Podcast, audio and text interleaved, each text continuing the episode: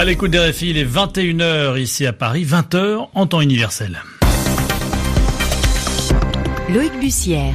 Et c'est l'heure de votre rendez-vous quotidien avec le journal en français facile, journal que je vous présente ce soir avec Zéphirin Quadio. Bonsoir Zéphirin. Bonsoir Loïc, bonsoir à tous et à tous. À la une de ce journal, un nouvel incendie euh, dans le nord de la Californie, la ville euh, de Paradise, en partie détruite par les flammes. Les détails euh, dans ce journal avec notre correspondant Eric de Salve. Outre-Manche, c'est le Brexit qui continue de faire des dégâts, dégâts politiques. Le secrétaire d'État au transport de Theresa May démissionne, il démissionne, il dénonce les négociations délirantes de la première ministre. Et puis à la une également un mort dans une attaque terroriste.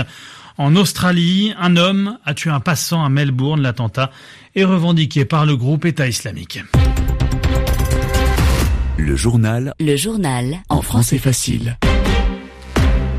Et on part sur la côte ouest des États-Unis pour débuter ce journal. Le nord de la Californie, précisément, touché une nouvelle fois par les incendies. plus de 80 km carrés de forêt ont déjà brûlé dans le nord de l'État. Un immense nuage de fumée recouvre une partie de la région jusqu'à San Francisco, où se trouve notre correspondant Éric de Salve.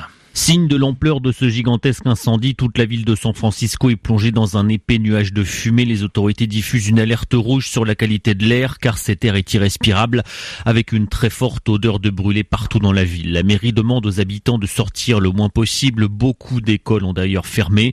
Et pourtant, San Francisco est situé à plus de 200 km des flammes, des flammes qui ont ravagé des dizaines d'habitations dans une petite ville de 26 000 habitants au nord de Sacramento nommée Paradise et en grande partie De nombreuses voitures, des stations-service, des restaurants et même un hôpital sont partis en fumée. Le feu est encore loin d'être maîtrisé. Selon les pompiers, il progresse même très vite.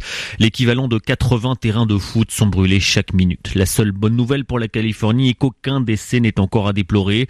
Le Golden State est de plus en plus souvent frappé par des incendies monstres. Il y a un an, une cinquantaine de personnes ont été tuées dans les feux de la Napa Valley et une dizaine d'autres ont trouvé la mort dans ceux qui ont ravagé cet été la Californie.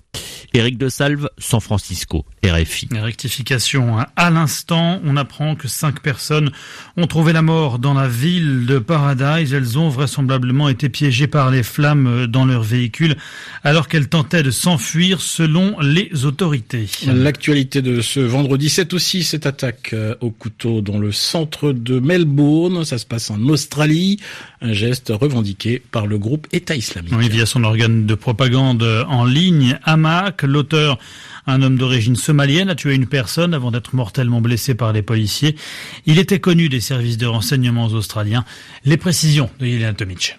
L'attaque à l'arme blanche s'est déroulée en milieu d'après-midi dans le quartier d'affaires de Melbourne, la deuxième plus grande ville d'Australie. Des images vidéo tournées par de nombreux passants montrent des policiers tentant de maîtriser l'assaillant, un homme de grande taille revêtu d'une tunique noire, très agité, qui essaye de porter des coups de couteau à deux policiers. Deux passants tentent de s'interposer avec une chaise et un caddie de supermarché. La police tire, l'assaillant tombe au sol, il décédera plus tard à l'hôpital. La scène se déroule à proximité d'un pick-up en flammes. Le 4x4 qui appartenait au suspect était selon la police rempli de bouteilles de gaz, un indice qui a fait revenir la police sur ses premières déclarations dans lesquelles elle excluait un acte terroriste. L'homme de 31 ans était en fait connu des services de renseignement et cela faisait des décennies qu'il résidait en Australie. En attendant les résultats de l'enquête, l'organisation État islamique a revendiqué l'attaque, une attaque qui survient en plein procès d'un homme de 28 ans, James Gargasoulas, qui en 2017 avait fauché avec son véhicule 33 passants dans cette même rue de Melbourne. Six personnes avaient été tuées. Yelena Tomic. La crise politique au Sri Lanka où le président dissout le Parlement. Un peu avant, son parti avait annoncé ne pas avoir de majorité suffisante pour faire élire son candidat au poste de Premier ministre. Le chef de l'État a donc ordonné la dissolution de l'Assemblée dès ce vendredi à minuit avant des élections anticipées. Aux Philippines, l'ancienne première dame a été condamnée pour des faits de corruption à l'époque où son mari, l'ancien dictateur Ferdinand Marcos était au pouvoir. Le tribunal anticorruption des Philippines l'a condamné à des peines allant de 6 à 11 ans de prison pour chacun des chefs d'inculpation euh, retenus, notamment 7 virements d'un montant total de 200 millions de dollars à des fondations suisses à l'époque où elle était gouverneur de la capitale, Manille. Imelda Marcos, âgée aujourd'hui de 89 ans, devrait faire appel et donc rester en liberté tant que la condamnation n'est pas définitive.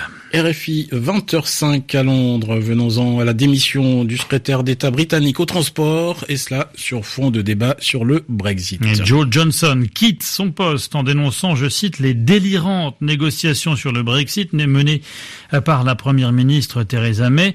Le député qui n'est autre que le frère de l'ex-ministre des Affaires étrangères Boris Johnson appelle à un second référendum. À Londres, les explications de Muriel Delcroix.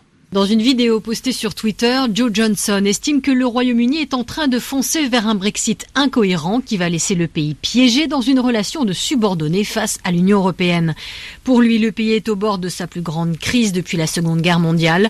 Le député, qui avait voté pour rester au sein du bloc européen lors du référendum de juin 2016, ajoute qu'il votera contre l'accord de retrait que Theresa May espère présenter au Parlement britannique et qu'il qualifie de terrible erreur. Et Joe Johnson de conclure que face à la réalité du Brexit qui s'avère très éloignée de ce qui avait été promis, il est impératif de donner le dernier mot aux électeurs lors d'un second référendum. Son frère Boris Johnson, à l'inverse champion du Brexit, n'a pas tardé à réagir, écrivant que malgré leurs divergences de vues, ils étaient unis dans la consternation face à la façon dont Theresa May gère les négociations.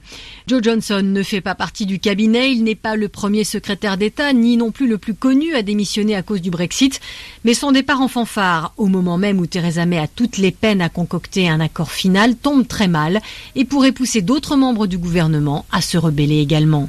Muriel Delcroix, Londres, RFI. Theresa May qui était aujourd'hui euh, de l'autre côté de la Manche avec Emmanuel Macron pour un hommage aux victimes de la bataille de la Somme, Zéphirin. 20 000 soldats britanniques qui avaient perdu la vie le 1er juillet 1916, deux jours avant les célébrations du centenaire de la fin de la Première Guerre mondiale. demain, c'est la chancelière allemande, hein, Angela Merkel, que retrouvera Emmanuel Macron à la clairière de Rotonde à Compiègne dans la Somme, là précisément où fut signé euh, l'armistice avant donc les célébrations euh, de dimanche à Paris en présence d'une soixantaine de chefs d'État et de gouvernement. Et on reste en France avec ce chiffre, euh, Loïc, plus de 69%, celui de l'augmentation des actes antisémites cette année. Et plus 69% précisément, c'est ce que révèle le Premier ministre dans une tribune publiée aujourd'hui sur son compte Facebook. Édouard Philippe qui annonce également euh, plusieurs mesures pour lutter contre l'antisémitisme, Pierre-Olivier.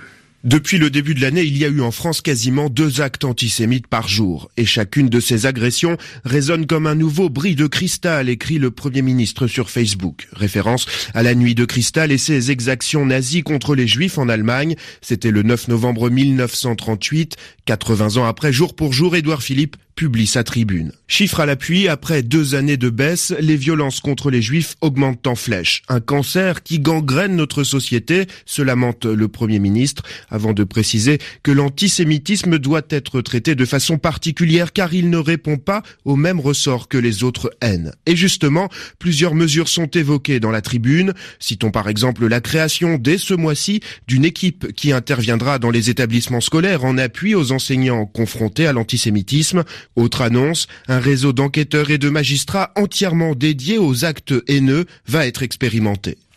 Pierre Olivier. En bref, euh, à Marseille, un nouveau corps retrouvé après l'effondrement de deux immeubles en début de semaine, ce qui porte à 8 le nombre de victimes. Les secours ont retrouvé aujourd'hui le corps d'une jeune femme sous les décombres. Le coût total des inondations qui ont frappé le département de l'Aude mi-octobre, revu à la hausse. il est désormais euh, estimé à 220 millions d'euros. C'est ce qu'indique euh, la Fédération française de l'assurance qui tablait dans une une précédente estimation sur 200 millions. Enfin, cette, information, cette information, euh, si vous permettez, Loïc. Enfin, cette information donc en plein débat hein, sur les hausses du prix des carburants, un bus qui roule à l'alcool. Et oui, voilà, c'est peut-être pour ça que nous avions du mal à nous coordonner. Le véhicule alimenté par du bioéthanol produit à partir de peaux et de pépins de raisin zéphirin. Ce véhicule circulera dès lundi sur la ligne Mont-de-Marsan-Dax dans le sud-ouest de la France où il sera testé pendant un mois. C'est ce que précise la société Résinor à l'origine de cette opération. On espère que le bus roulera droit. RFI.